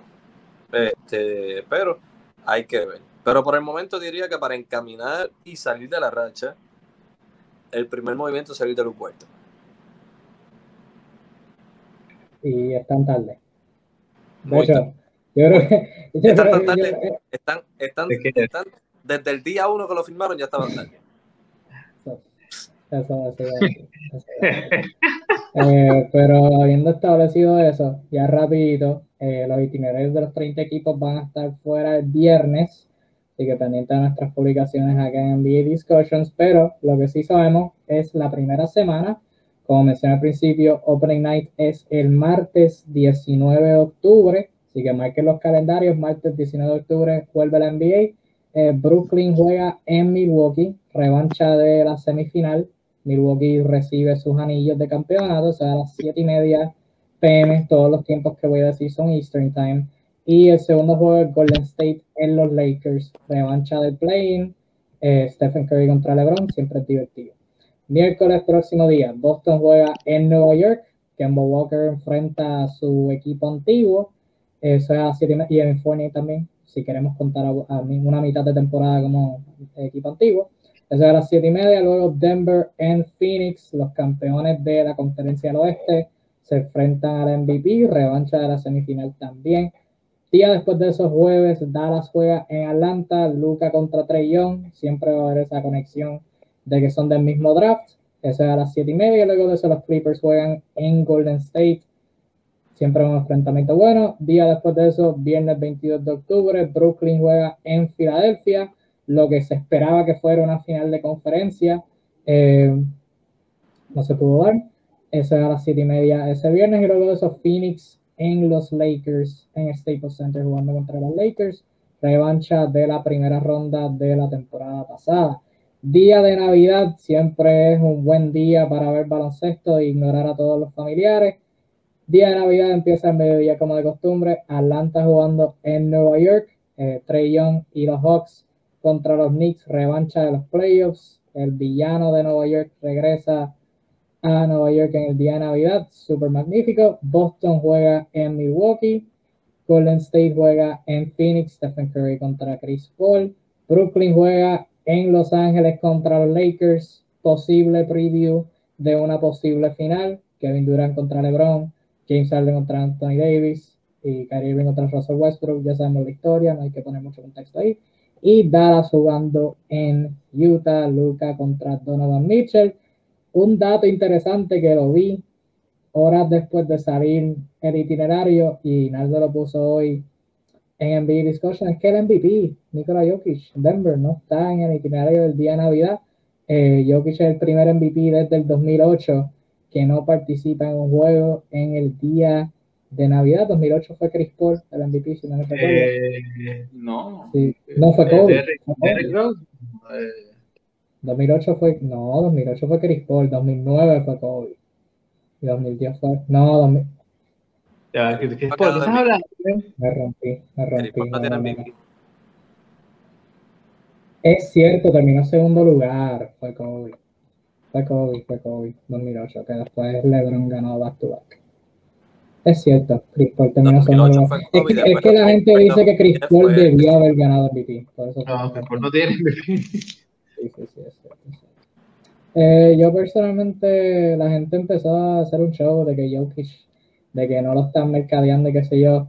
Sí pienso igual que no lo están mercadeando. De hecho, hice un post de que NBA debe mercadear más a Giannis Antetokounmpo por el hecho de, de conseguir una futura estrella. Eh, pero, y sí, tenían el matchup ahí de Luca contra Jokic en las manos y lo lanzaron a la basura. Pero el MVP tiene un día libre en el día de Navidad, puede sus familiares.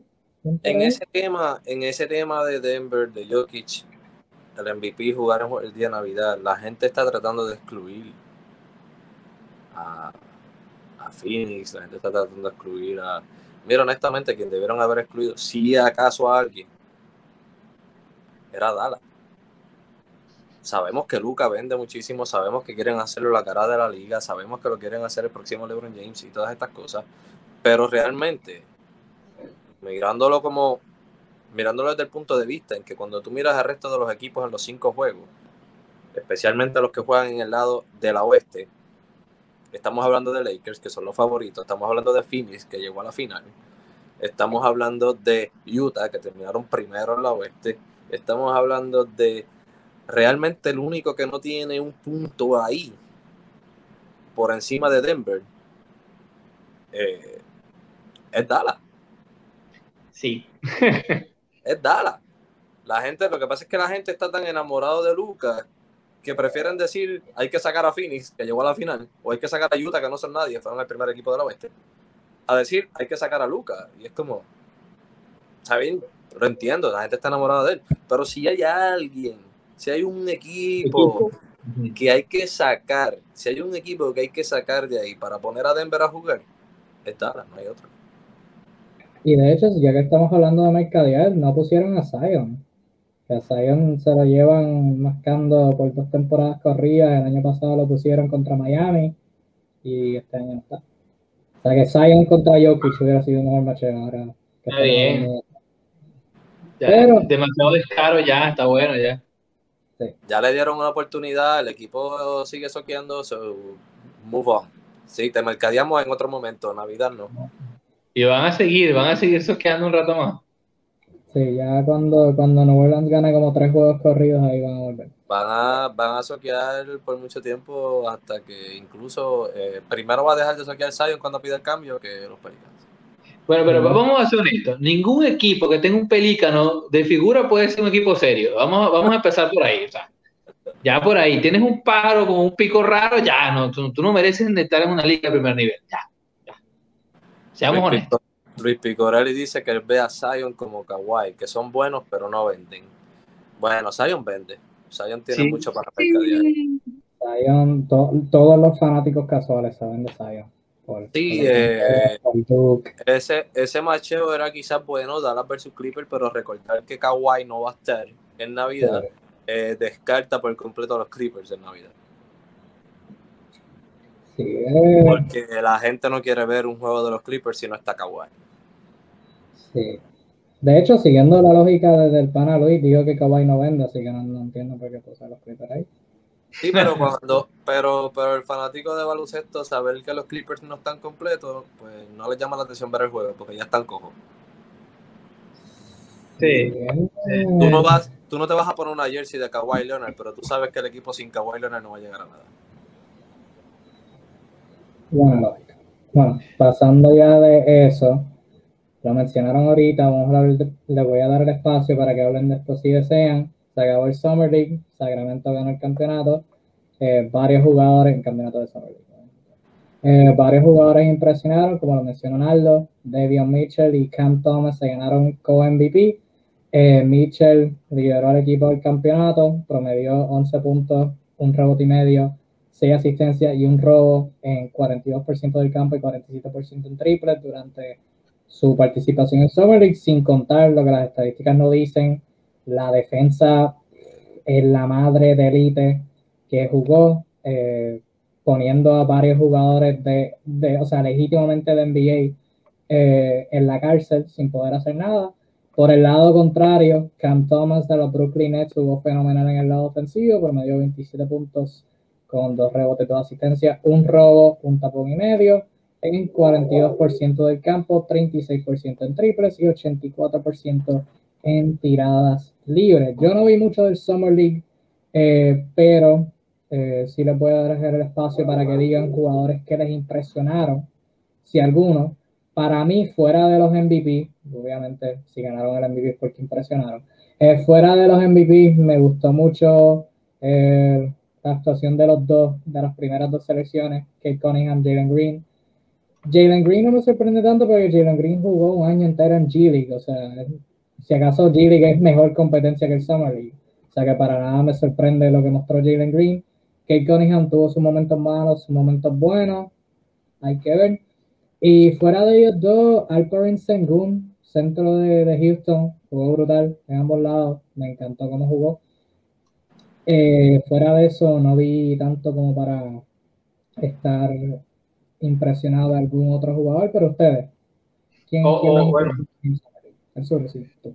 O- Obi Topping volvió, se mostró bastante bien, que no, bueno, no tuvo el año pasado precisamente el mejor de los años.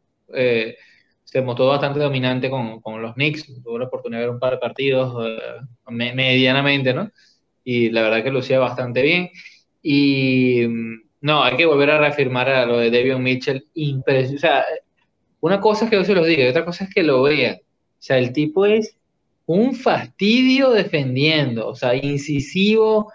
eh, es como una mezcla entre un, no sé, el, el de Mark Carroll eh, en el año que, lo- los Atlanta Hawks ganaron 50 juegos, que, que todo el mundo quería de Mark Carroll, ahorita nadie se acuerda de ese carajo. Este, que era un fastidio, que le decían perro de basurero, ¿te acuerdas que le decían? Que se le pegaba, y, una- y un Bruce Bowen, pero más pequeño, eh, rápido, atlético, o sea, el tipo puso a más de uno casi que al borde de molestarse, pues, porque de verdad, de verdad, si es la energía con la que esté rompiendo la liga, eh, recordemos que es uno de los más eh, maduros de, llegar a, este año en, este draft, tiene 22 años, tipo ya corrido, está en unas condiciones atléticas de, adulto, eh, y sí vamos a notar que quizás la Summer League, bueno, se va a notar su, su, su diferencia con el resto. Eh, obviamente cuando llega la NBA no va a ser lo mismo, pero sí te da una idea bastante clara de, de qué te puede aportar en defensa. El tipo de verdad, eh, qué problema tan agradable el que tiene Sacramento con, con, esta, con este pre, pre, preámbulo que, que montó Devion Mitchell. De hecho, mencionaste a Obi Toppin, paréntesis, estaba mirando las estadísticas de Summer League por encima. Y parece que Tom Thibodeau estuvo ahí en el coaching staff y les dijo, mira, prepáralos para el ambiente de temporada regular porque Obi Toppin estuvo número uno en minutos en Summer League y Manuel Quickly estuvo número tres.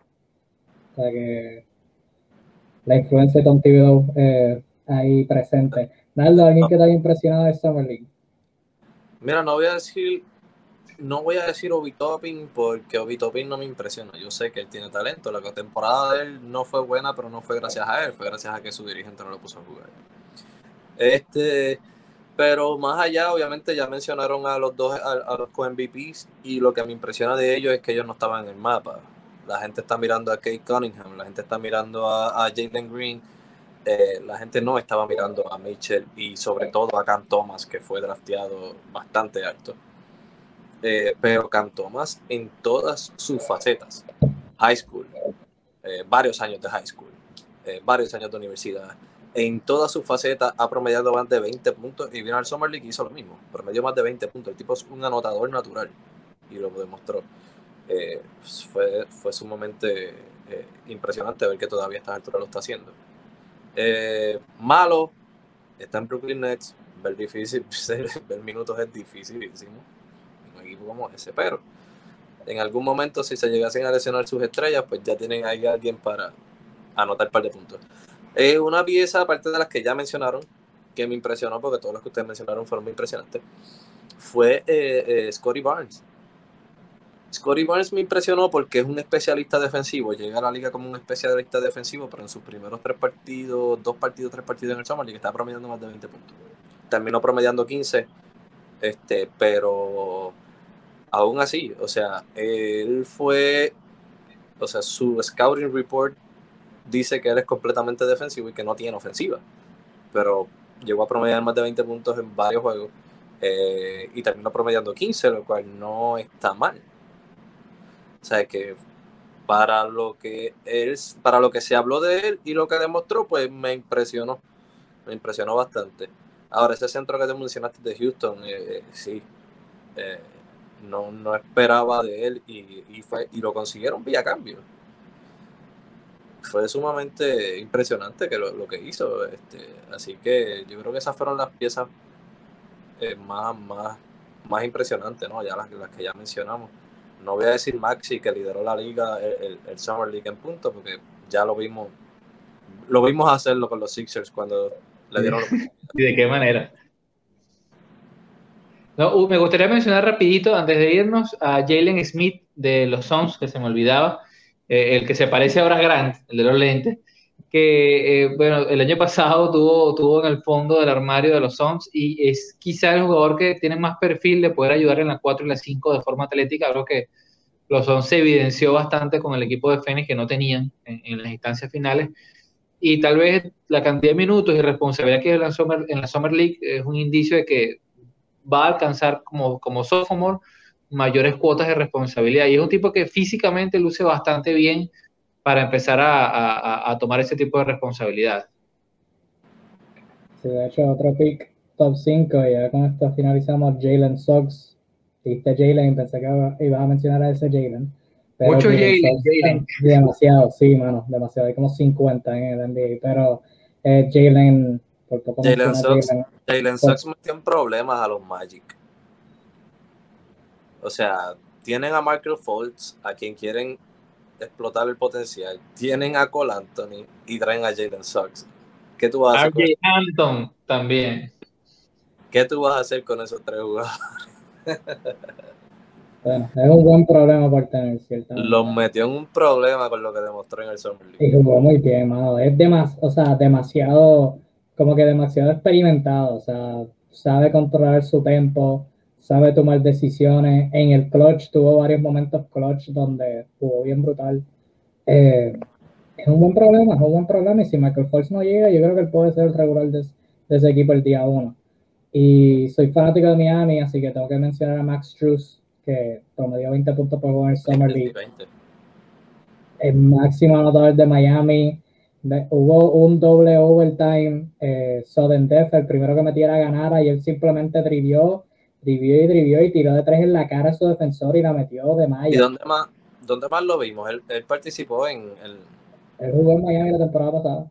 No, no, pero Ahora, en repechaje, olimpiadas o algo, él estuvo jugando, ¿no? No, no, no.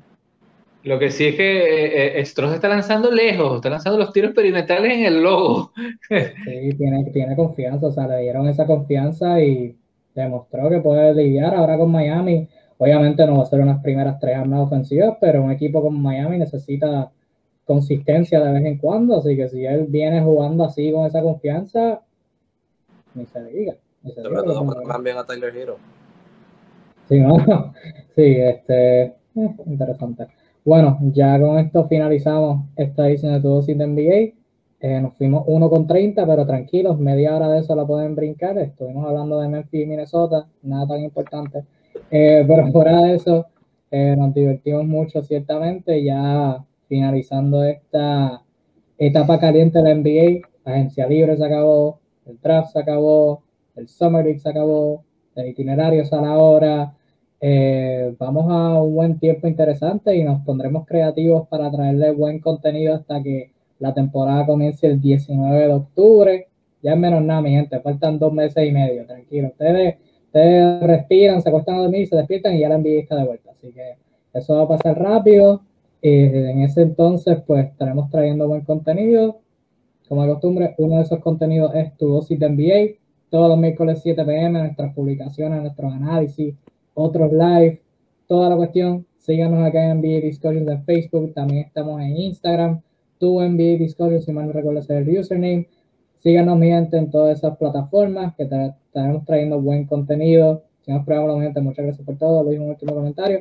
Gracias por contestar todas las preguntas de nosotros, los espectadores. Claro, Luis, brother, gracias a ustedes por las preguntas, por sintonizar. O nosotros lo decimos al principio, vamos a contestar todos los comentarios y hacemos nuestro mejor esfuerzo.